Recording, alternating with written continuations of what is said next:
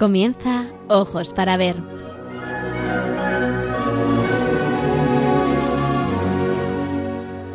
Hoy dirigido por María Ángeles Sobrino.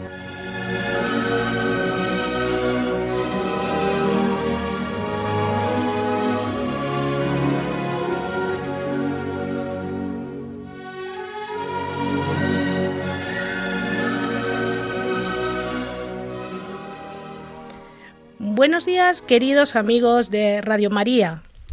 Un martes más me dirijo a ustedes desde los estudios centrales de Radio María en Madrid para descubrirles las más maravillosas obras de arte creadas por los mejores artistas de la historia del arte universal. Hoy les propongo que conozcamos un poquito más al profeta Jeremías. En sus textos nos abre el alma y con una sinceridad estremecedora nos presenta el drama de su existencia. Para saber un poco más sobre Jeremías, he escogido una obra del Museo Nacional del Prado, Cristo de Pasión entre los profetas Jeremías y David, pintada por Diego de la Cruz, artista perteneciente al estilo hispano-flamenco y que está documentado en la escuela burgalesa en las últimas décadas del siglo XV. La obra es un óleo sobre tabla cuyas medidas son 60,2 por 93,6 centímetros. La pintura ha ingresado en el Museo del Prado gracias a la generosa donación de la familia Fisa en 2013.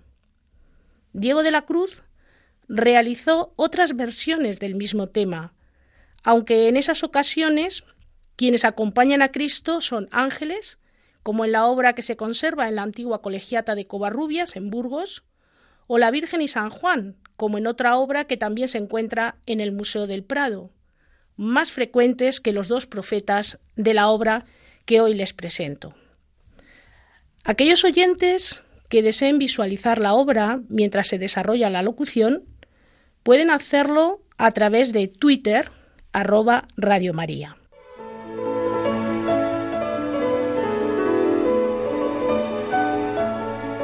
La palabra.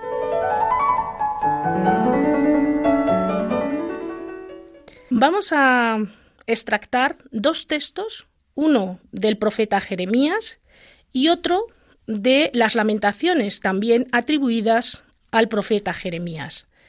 Concretamente del libro de Jeremías vamos a extraer del capítulo 23 los versículos 5 y 8, que habla de los malos pastores. Y dice así, Mirad que llegan días, oráculo del Señor, en que daré a David un vástago legítimo. Reinará como monarca prudente, con justicia y derecho en la tierra. En sus días se salvará Judá. Israel habitará seguro, y le pondrá este nombre, el Señor nuestra justicia. Así que llegan días, oráculo del Señor, en que ya no se dirá, lo juro por el Señor, que sacó a los hijos de Israel de Egipto, sino, lo juro por el Señor, que sacó a la casa de Israel del país del norte y de los países por donde los dispersó, y los trajo para que habitaran en su propia tierra. Este es el texto de Jeremías, que diríamos es la palabra en relación con la imagen que yo les presento.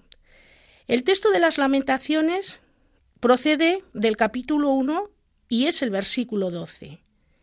Y dice así, Lamed vosotros los que pasáis por el camino, mirad y ved si hay dolor como el dolor que me atormenta, con el que el Señor me afligió el día de su ardiente ira.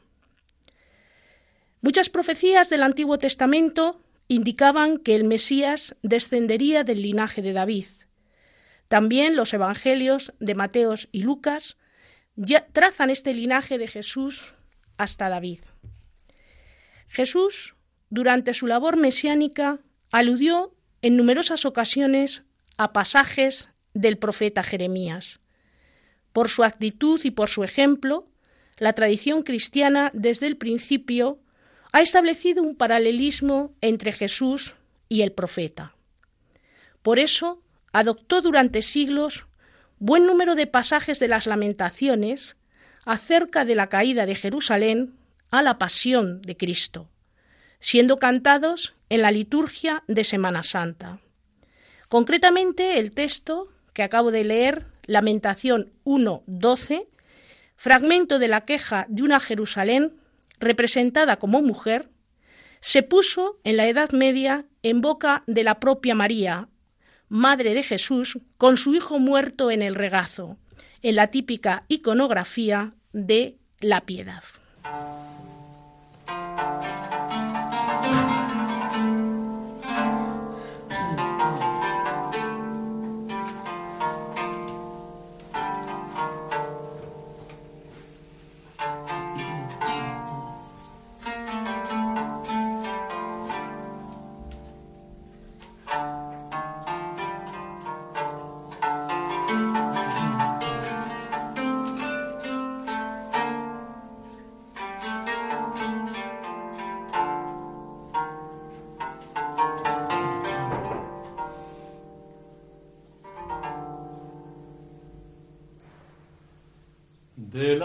Stazione, Jeremie profeta.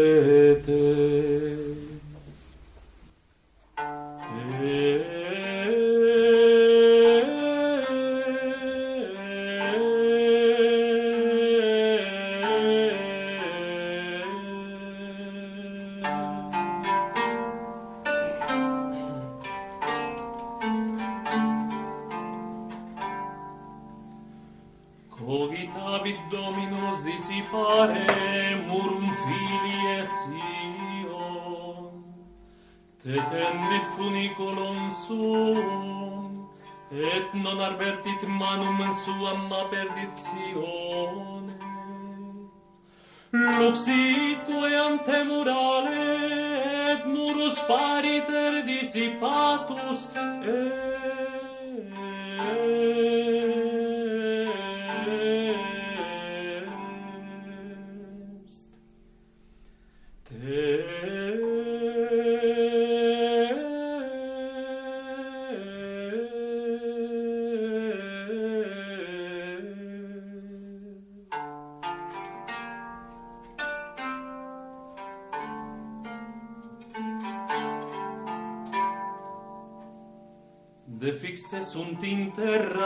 eius, perdidite contribit vectes eius, regem eius et principe Deius ingentibus.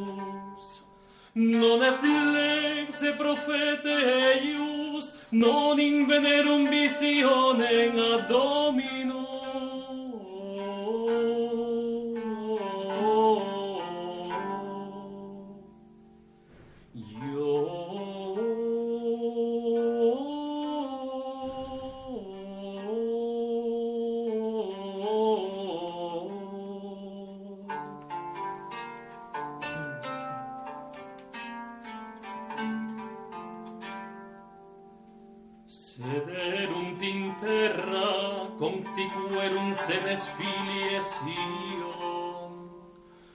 Consperserunt sinere capita sua, asintis un inclisis, abieserunt in terram capita sua, virgines Jerusalem.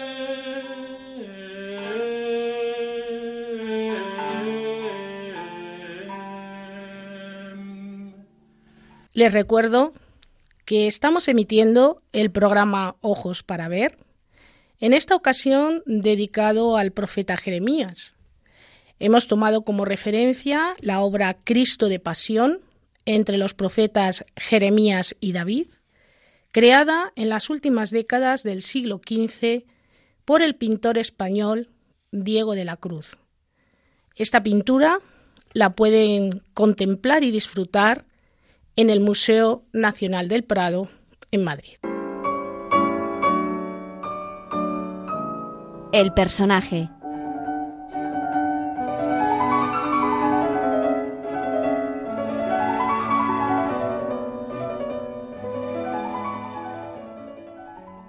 Jeremías era miembro de una familia sacerdotal de Anatot.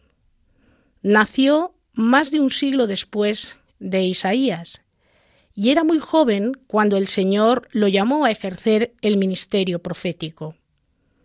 Sus primeros años de misión profética coincidieron con el reinado de Josías, un momento de profunda corrupción y decadencia moral, de manera que sus esfuerzos estuvieron dirigidos a erradicar el pecado en todas sus formas.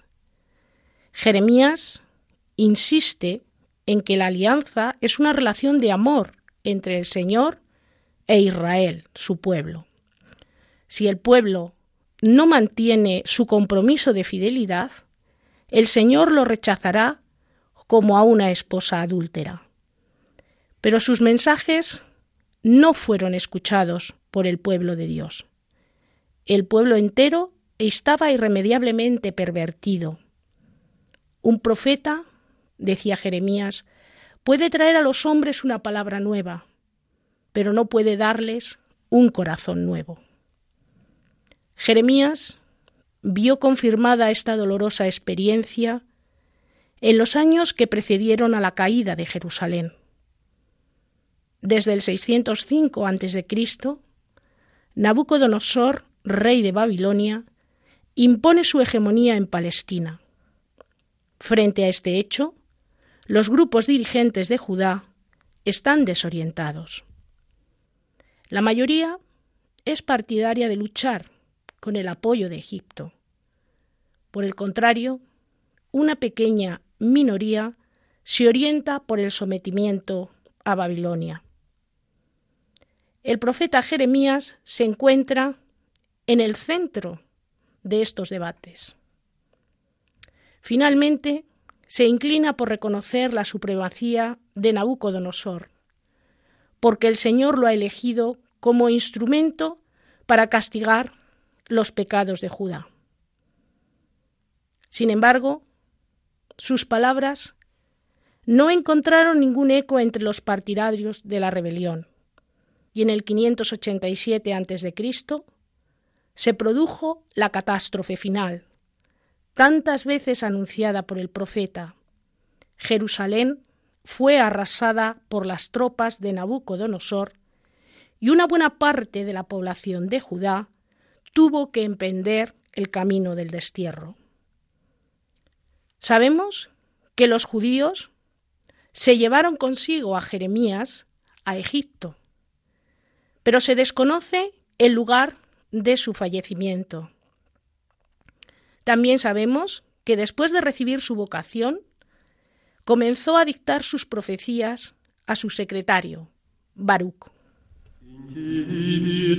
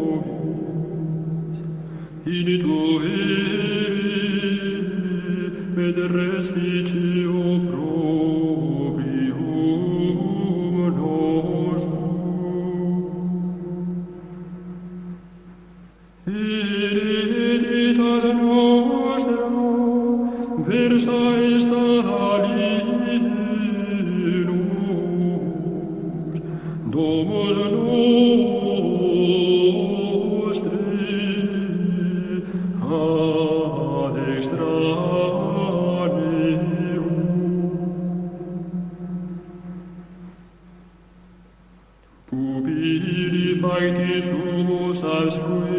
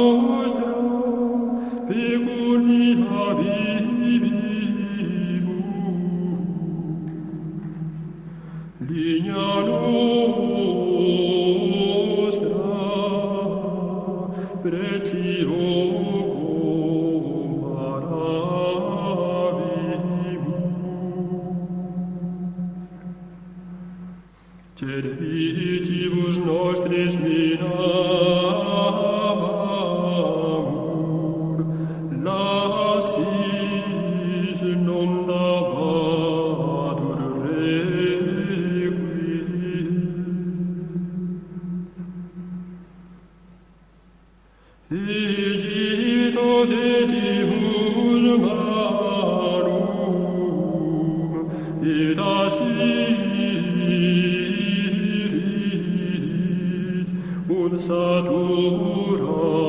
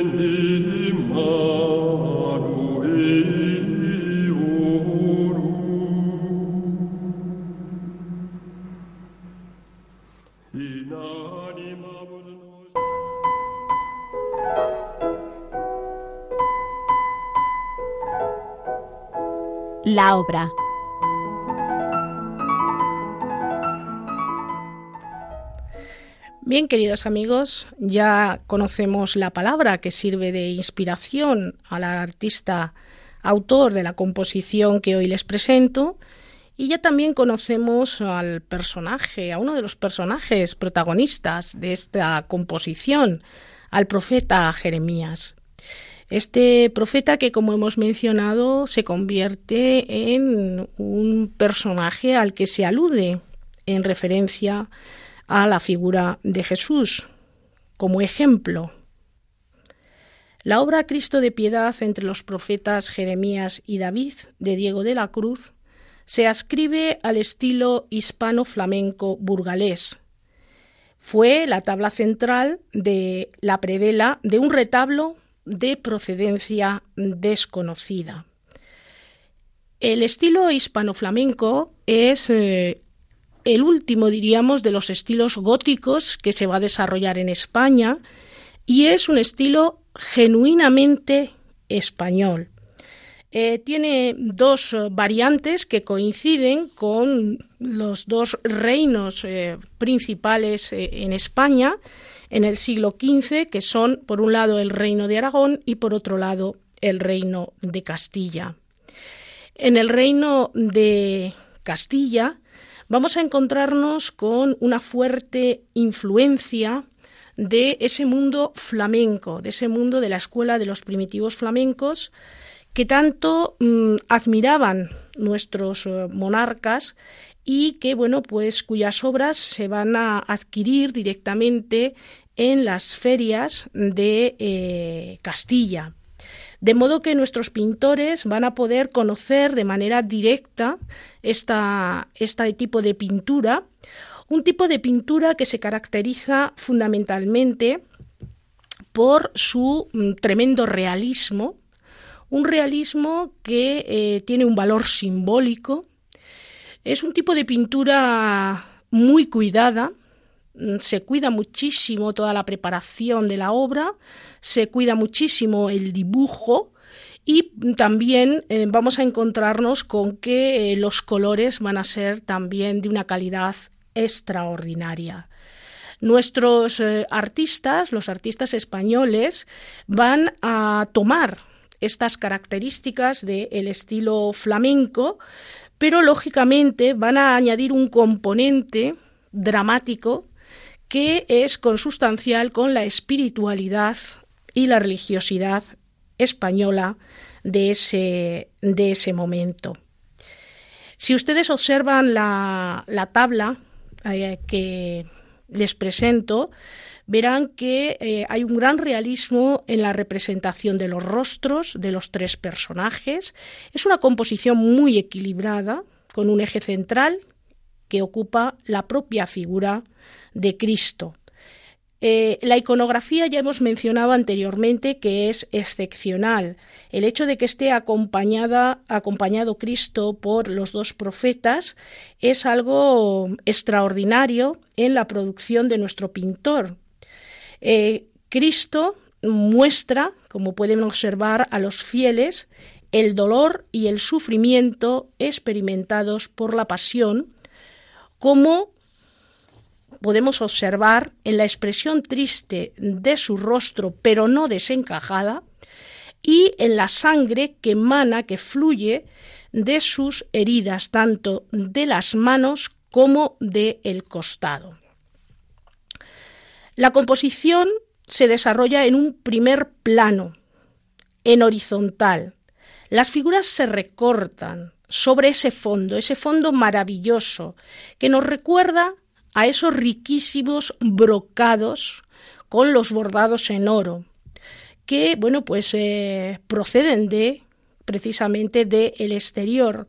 Flandes tenía una importante manufactura de telas, de trabajo de telas y también de tapices, de manera que mm, ese fondo nos recuerda mucho a esa riqueza de telas que viene del exterior que le confiere un carácter muy decorativo a la composición, algo que es eh, característico del gusto de los comitentes, es decir, de aquellos que van a ser los encargados de eh, hacer eh, el encargo, valga la redundancia, al artista. los dos personajes, tanto David como la figura de Jeremías, David se sitúa a la derecha de eh, Cristo y Jeremías a su izquierda, visten también ricas telas, eh, con unos colores eh, muy atractivos y muy llamativos, donde los tonos azules y verdes son los, los protagonistas. El, profeta, el rey profeta David viste a la moda de la época, mientras que Jeremías viste con ese, con ese manto eh, pesado de lana gruesa que eh, bueno pues nos recuerda a eh, a esos talares que vestían en la antigüedad los los filósofos pero adaptado al, momento histórico en el que se pinta el cuadro, es decir, finales del siglo, del siglo XV. Hay algo que llama poderosamente la atención en este cuadro y es el espacio que ocupan las filacterias que portan los tres personajes. Y es verdad que las filacterias, esos rollos en los que aparecen esas inscripciones que parecen salir de boca de cada uno de los personajes, ocupan prácticamente todo el espacio eh, de, de la composición. En la filacteria de Cristo se lee en caracteres góticos un versículo de las lamentaciones, concretamente la que yo les he leído, la lamentación 1.12, que como ya hemos mencionado no es casualidad, es muy repetida en la época, precisamente en asociación con la liturgia de la Semana Santa.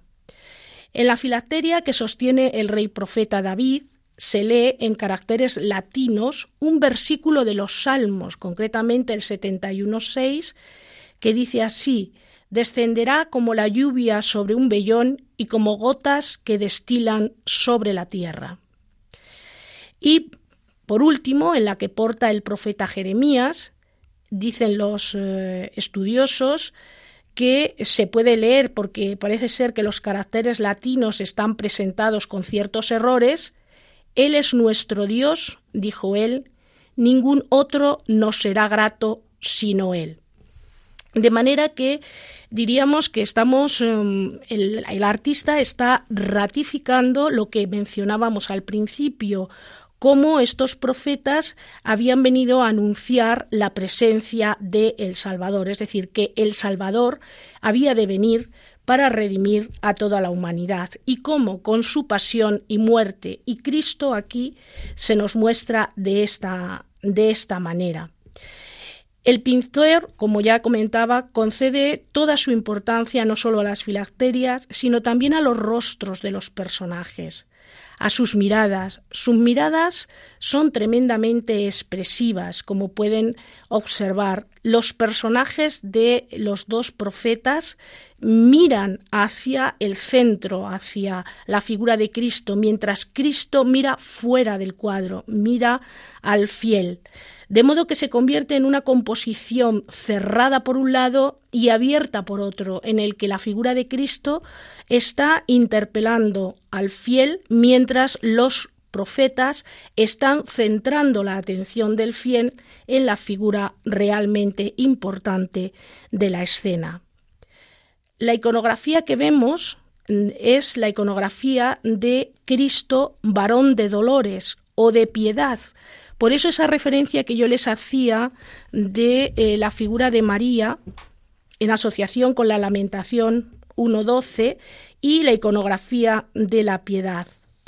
Es una imagen parecida a la de Cristo resucitado, pero hay una diferencia y es que en esta eh, lleva la corona de espinas, de manera que vemos a un Cristo todavía vivo, con los ojos abiertos, vestido con el denominado perizonium. El perizonium es ese paño de pureza que cubre la parte inferior de la figura de Cristo, que aquí apenas si se ve insinuado porque está tapado en parte con el, con el marco y con la capa sobre los hombros, esa capa de color rojo con esa maravillosa joya que está tratada con todo el detallismo como corresponde a estos pintores hispano-flamencos inspirados en ese mundo del norte donde el deleite y el gusto por el detalle es una de sus señas de identidad. Y como les decía, mostrando esas heridas producidas por la crucifixión. Esta es una imagen de carácter devocional. El origen de la iconografía está en el mundo bizantino y en el mundo occidental tiene un carácter eucarístico. La sangre derramada de Cristo por Cristo, perdón, es la gran protagonista. Cristo sostiene la filacteria con su mano izquierda, mientras con la derecha señala su llaga del costado remarcando el gesto conocido en la iconografía como ostentario vulnerum, es decir, está exponiendo sus heridas, con todo lo que de simbólico tiene este gesto. El rey profeta David está aquí representado como el antepasado, el precursor y anunciador del Mesías. El profeta Jeremías al igual que Jesucristo, mostró una gran compasión por su pueblo, al punto de derramar lágrimas sobre él, y a pesar de sufrir su ingratitud, lo perdonó. De la misma manera, Cristo, por amor a su pueblo, por amor a la humanidad, dio su vida por ellos.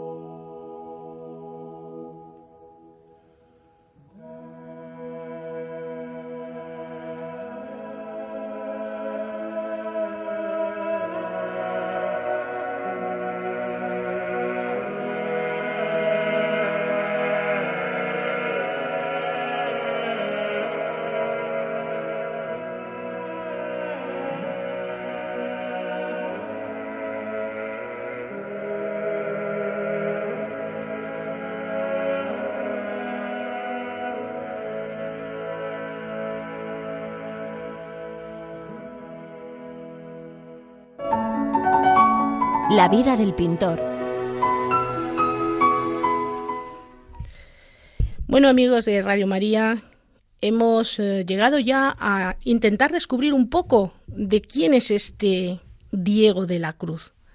Pues la verdad es que les tengo que decir que es un pintor del que no conocemos muchos datos, porque en esta época, eh, ya saben ustedes que a finales de la Edad Media, eh, los pintores eh, no eran los grandes protagonistas. Los protagonistas de las obras eran los temas, el mensaje de las obras. En realidad, sus artífices no serán importantes hasta que el Renacimiento italiano empiece a reivindicar esa figura del artista, del creador de las composiciones. De modo que, bueno, sabemos que Diego de la Cruz eh, fue un pintor eh, formado en Flandes, del cual pues eh, se desconoce si era oriundo de esas tierras, pero lo que sí que es cierto es que tiene una gran calidad, como ustedes podrán observar si han visto, si han seguido esta locución a través de la imagen que les hemos presentado en Twitter, o bien si van ustedes al Museo del Prado y la contemplan en directo que siempre es mejor que verlo a través de una diapositiva o de una fotografía, por muy buena que sea, porque siempre delante de la obra tenemos, eh, somos capaces de mm, emocionarnos, de sentir. Pero como les digo, eh, esa grandísima calidad del pintor se puede apreciar en una obra como esta.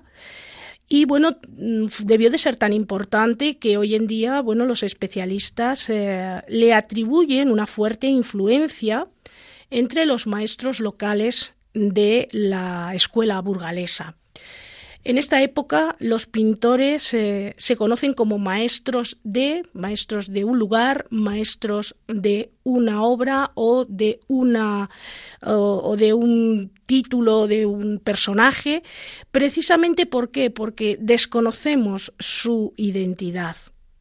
Sabemos que era vecino de la ciudad de Burgos, eh, tiene un profundo conocimiento de la pintura nórdica, por eso, bueno, algunos especialistas eh, quieren ver en él un origen flamenco. La reconstrucción de su estilo, según nos manifiestan los propios especialistas en esta época, no ha sido una empresa fácil porque al principio, bueno, pues ni siquiera se sabía cuál era su verdadero oficio pues eh, no se pensaba que fuera pintor, sino que se le suponía el de escultor. Y ustedes se preguntarán por qué. Bueno, pues esta suposición estuvo motivada por el hecho de que los primeros datos que tuvimos de él correspondían con obras de talla, realizadas en colaboración con Gil de Siloé, de modo que tenemos la noticia de que este Diego de la Cruz se había encargado de el policromado y el dorado. Pero también es verdad que hoy en día sabemos que no necesariamente los escultores, eh, los que tallan las eh, esculturas en madera, han de ser ellos los que en realidad eh, hagan la policromía, el dorado de los retablos, etcétera, sino que eh, había una colaboración entre artistas. Y así es como se ha podido discernir y separar y ubicar también en su lugar a este, a este artista, de manera que hoy sabemos que es pintor y que no es escultor. Una de las primeras obras importantes que realiza y que está documentada este autor es el retablo de la Cartuja de Miraflores en Burgos entre 1496 y 1499. Unos años después también se encargará de realizar la capilla del Colegio de San Gregorio de Valladolid, desgraciadamente hoy desaparecido. Tenía un taller abierto en Burgos, donde eh, está documentado entre 1482 y 1500. Estas son las únicas fechas seguras en relación con este, con este pintor. Entenderán ustedes la dificultad para poder eh, eh, diríamos, trabajar a este, a este artista, porque verdaderamente los documentos que conservamos son muy escasos, no sabemos cuál es su fecha de nacimiento, no sabemos cuál es su fecha de fallecimiento, tampoco sabemos con qué artista se relacionaba, desconocemos también su lugar de origen. Es un pintor un tanto misterioso, un tanto enigmático. Pero su estilo pictórico lo reconstruyen los especialistas a partir de una obra que se llama San Francisco estigmatizado de la iglesia de San Esteban en Burgos, que se fecha entre 1487 y 1489, y una tabla, Cristo entre la Virgen y San Juan, que está firmada con su nombre y que fue adquirida en 1993 por el Museo del Prado.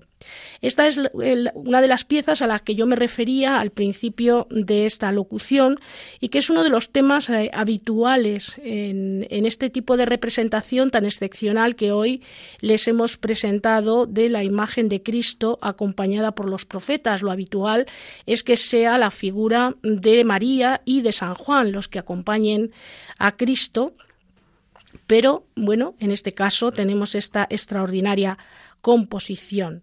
Y es a partir de estas composiciones, de estas dos composiciones seguras, con un estilo perfectamente definido, cómo se le van eh, ascribiendo obras a este pintor por parte de los especialistas que en un determinado momento de la historiografía artística se confundió con el denominado maestro de los reyes católicos. Hoy en día se han separado las dos figuras y de hecho, bueno, tenemos una obra en el Museo del Prado que se titula La Virgen de los Reyes Católicos y que, bueno, pues eh, es, eh, es, este maestro al que me estoy refiriendo y que si ustedes eh, pueden ver las dos composiciones juntas se darán cuenta de que efectivamente hay una diferencia estilística que hace evidente esa separación por parte de los especialistas va a ser José Gudiol, uno de los eh, historiadores pioneros en el estudio de esta parte de nuestro arte, del arte medieval, el que, bueno, pues eh, haga eh, sus primeros estudios de su arte, de su personalidad y, bueno, pues que confunda estas dos figuras, porque en realidad, bueno, si hoy en día no lo tenemos claro, se pueden ustedes imaginar en los años 40, que es cuando se empieza verdaderamente a mm, rastrear los pasos seguidos por todos estos pintores del siglo, de los siglos XIV y XV en la pintura medieval española.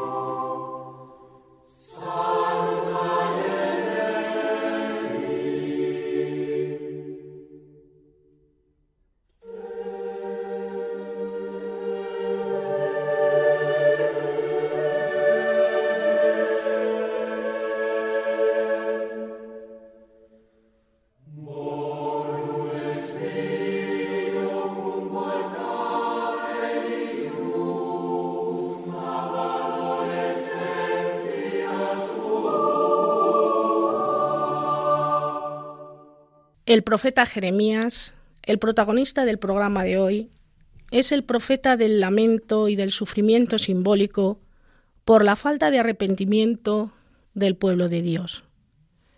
Para finalizar, queridos amigos de Radio María, oremos juntos en este inicio del periodo cuaresmal, inspirados por el cántico de Jeremías, lamentación del pueblo en tiempo de hambre y de guerra.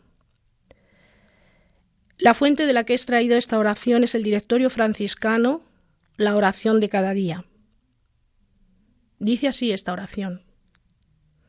Señor Jesús, tú que lloraste sobre tu ciudad de Jerusalén, que no quiso reconocerte como su Salvador, haz que nosotros nos compadezcamos también y lloremos por los sufrimientos de la humanidad, signos del mal profundo que nos penetra a todos los humanos Cura la terrible desgracia de nuestro pueblo, su herida de fuertes dolores, y rompas tu alianza con nosotros. Tú que moriste en la cruz por todos los hombres, y ahora vives y reinas por los siglos de los siglos. Amén. Queridos amigos de Radio María, hemos llegado al final de esta locución. Permítanme que dé las gracias a Juan Manuel González, compañero que me ha asistido en los controles, y también a todos ustedes por acompañarnos un martes más en este su programa Ojos para ver. Que Dios les bendiga y buena cuaresma.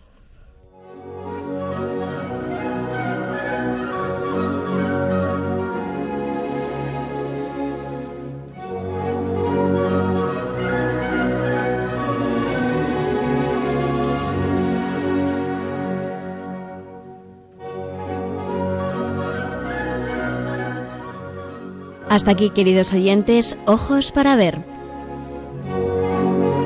Hoy con la dirección de María Ángeles Sobrino.